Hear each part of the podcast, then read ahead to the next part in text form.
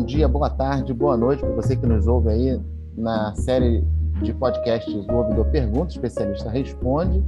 E hoje aqui trazendo mais uma vez a nossa especialista Ana Cristina Feitosa Carvalho, a Ana Cristina que é servidora de carreira do TRT da primeira região e ela hoje está lotada lá no Sejusc da capital do primeiro grau. Ana, tudo bem? Bom te rever aqui, bom saber que você aceitou o nosso convite de participar novamente. Obrigada, excelência.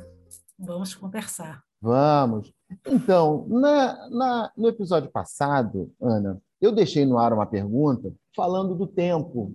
Eu queria saber mais sobre essa questão do tempo da mediação. Quanto tempo se leva numa mediação? Eu sei que essa é uma das respostas mais difíceis, talvez, que você possa dar sobre mediação. Mas tenta explicar para a gente como é que funciona isso. O fato é que a mediação, por princípio, por conceito, ela é centrada nas outras pessoas e não na gente. Então, na verdade, quem vai determinar o tempo que leva uma mediação é o interesse das partes em quererem conversar ou não. Então, se a gente recebe partes que não têm interesse nenhum em conversa, não tem nenhum espaço para negociação, vai ser uma, uma sessão rápida. Se eles quiserem discutir a relação para valer, uma sessão pode durar duas horas, pode se desdobrar em duas, pode se desdobrar em três. Então, assim, mas a gente sente que as pessoas têm, às vezes, uma necessidade até objetiva de se programar, né? Então, se vou ter uma mediação, quanto tempo eu reservo para isso, né? Ninguém vive em função da gente. Então, a gente fala em 40 minutos, é o tempo que a gente tem, mais ou menos, na divisão da pauta. Muitas vezes atrasa e a gente é, acaba levando bronca, mas a gente sempre justifica que, se atrasou, é porque as partes negociaram e isso é um excelente sinal. Essa questão da bronca, como você acaba de se referir, na verdade acaba sendo um desafio para o próprio mediador, né? Porque você já entra num cenário adverso, pra, num campo de mediação, né? Porque você já tem aquela questão da, da comunicação né, e da verbalização de, de uma coisa que teoricamente não está agradando alguém, né? A gente procura manter quando é, a, alguém está esperando, um outro grupo está esperando, ele está esperando na nossa sala de espera e lá a gente consegue mandar mensagem para eles atualizando e a gente vai atualizando o que está acontecendo, é, qual o atraso que a gente está, em que ponto a gente está, o que, que exatamente está se desenrolando.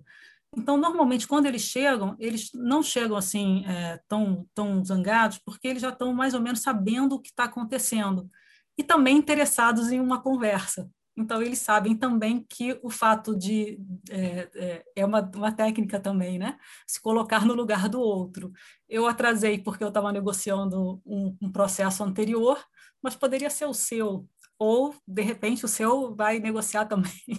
Então, assim, é, e, é difícil e, mensurar. É, e tem uma coisa também que na mediação que a gente aprende também logo no início, né? Porque não existe tempo perdido, né? Tudo que você usa na mediação, você acaba construindo. Então você não pode ter aquela sensação de que tudo que se fez foi em vão ou tudo que se fez não valeu a pena. É, a gente até brinca que a gente deveria ter uma estatística de processos amaciados que o acordo não sai, mas quando ele chega ali na frente, daqui a cinco dias ele sai. Ou ele sai antes da primeira audiência, ou ele sai. Por quê? Porque ali pessoas que não se conheciam, que não se falavam, que estavam brigadas, ali uh, acontece um pirlim-pim-pim e ali a, a coisa muda. Então, ainda que a decisão final não esteja amadurecida, o início da negociação, ela definitivamente, na maior parte das vezes, acontece. Então, quando chega na frente do juiz, as pessoas já chegam com uma outra postura, com outro entendimento, e as partes elas passam a ter noção né, do que está acontecendo dentro do processo delas. Então não é, ah, o doutor não briga por mim, ah, o doutor está dizendo isso porque ele não gosta de, porque ele não quer brigar. Não, porque ele, ele passa a ter noção da posição dele dentro de todo aquele, de todo aquele processo que está acontecendo. Ana Cristina, você falou aí de técnica de mediação. Eu ia te fazer uma pergunta, mas eu vou te fazer duas, na verdade. A primeira é quais são as técnicas que, que você mais comumente usa numa sessão de mediação e quais são as técnicas que você mais gosta de usar? a gente é, é, uma coisa interessante porque o mediador acaba usando mais a técnica que ele gosta mesmo, que ele tem mais afinidade, né?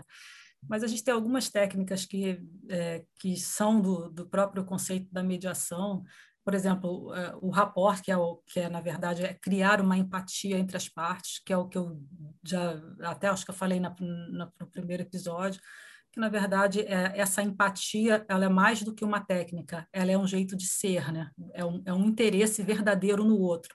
Se você tiver um, um interesse verdadeiro na história do outro, você vai ter uma escutativa, que também é uma técnica que é a sua capacidade de ouvir de verdade não só o que ele está falando, mas o que o corpo dele está falando, o que está tá por trás, subliminar do que ele está falando.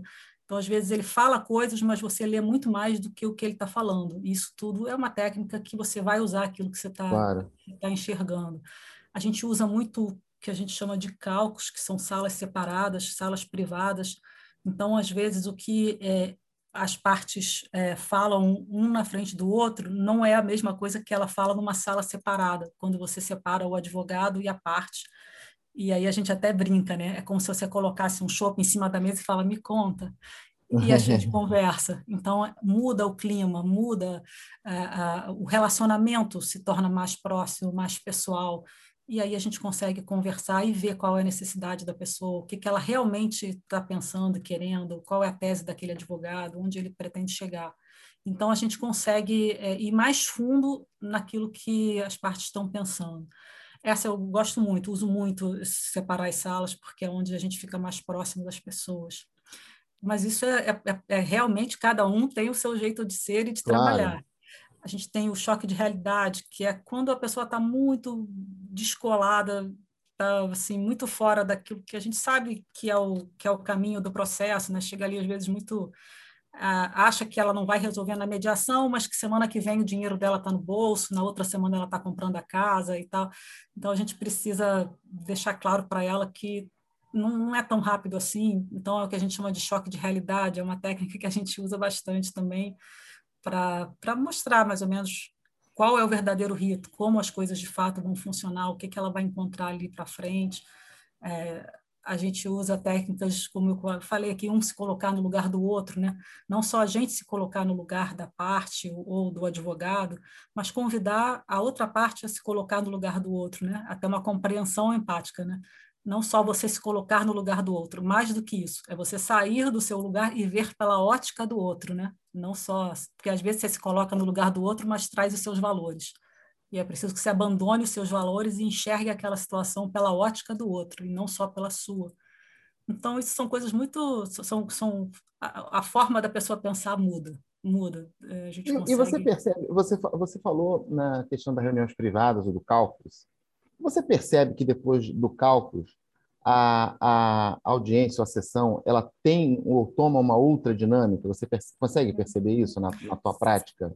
Completamente, assim, é, até fisicamente. Quando as pessoas estão é, esse é o meu ver, tá? Eu não sei se os meus colegas têm o mesmo ver, mas estou trazendo o meu, né? Sim, mas a sua, a sua, a sua opinião que vale agora para gente.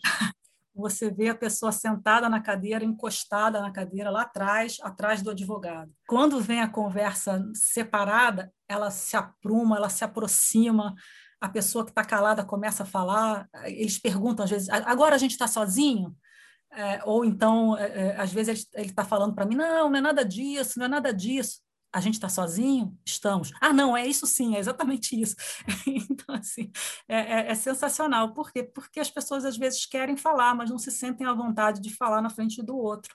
Né? Porque tem a questão formal também, a gente não pode esquecer que a mediação tem uma informalidade, mas existe uma formalidade processual que aquele processo eventualmente vai seguir e muitas outras coisas estarão em jogo, é, claro. né? Que nem tudo pode ser falado, nem tudo pode ser. Então, é, a gente também tem que cuidar da, da proteção das partes que a gente está tá ali conduzindo. Então, você não pode permitir que a parte fale, né? Você tem que ter um certo cuidado também na condução daquelas partes que estão ali na sua responsabilidade. É, e principalmente, né, é, é, o, o, mediador tem, a, a talvez para mim, uma função muito importante, que é você é, não permitir que ninguém cometa excesso, né? porque qualquer excesso numa rodada de mediação pode até, em última análise, resultar no fracasso da própria negociação. Sim, a gente tem muito, eu procuro muito ter o cuidado assim da gente avaliar quando vale a pena, né? Porque tem muito essa essa essa crença, né, de que as partes têm que conversar, que as partes têm que ficar. E às vezes é, a temperatura já está muito alta, às vezes não vale a pena é, as, as partes conversarem, porque aquilo ali, às vezes vale a pena você conversar com os advogados somente, sem as partes participarem, para depois você levar para as partes de uma forma um pouco mais calma.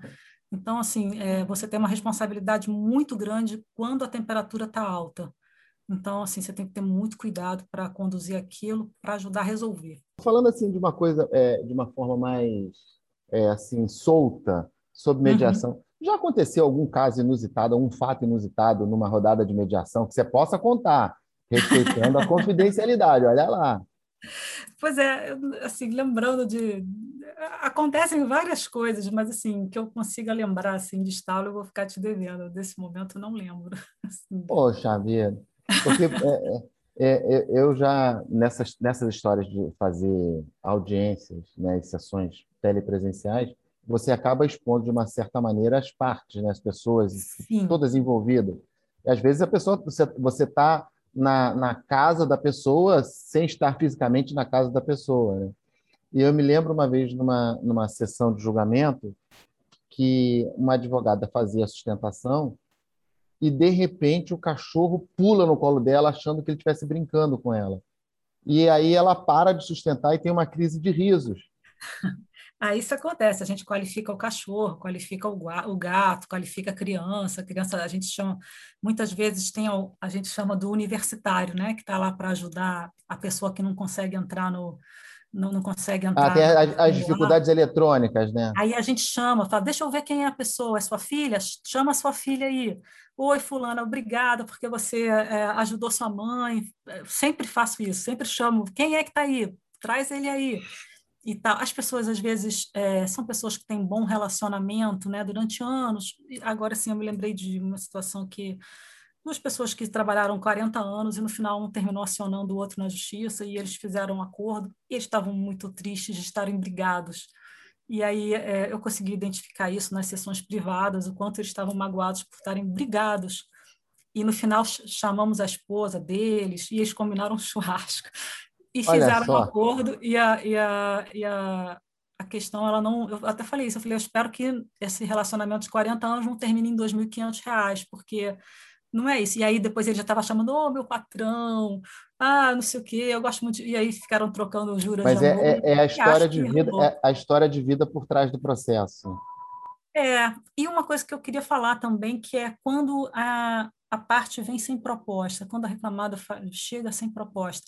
Eu acho que a maior vitória do mediador é quando a gente chega sem proposta e a gente fala, ok, não tem problema, mas deixa eu conversar um pouquinho. E aí a gente separa as partes e levanta a proposta e independente de fechar o acordo ou não, a gente sai ali com uma aproximação. Uhum. Cara, isso, isso é o maior desafio, quando, é o que a gente mais comemora nos grupos, assim, é não tem proposta em qualquer seria fim, né? Não, para a gente é o começo de uma tentativa de recomeçar.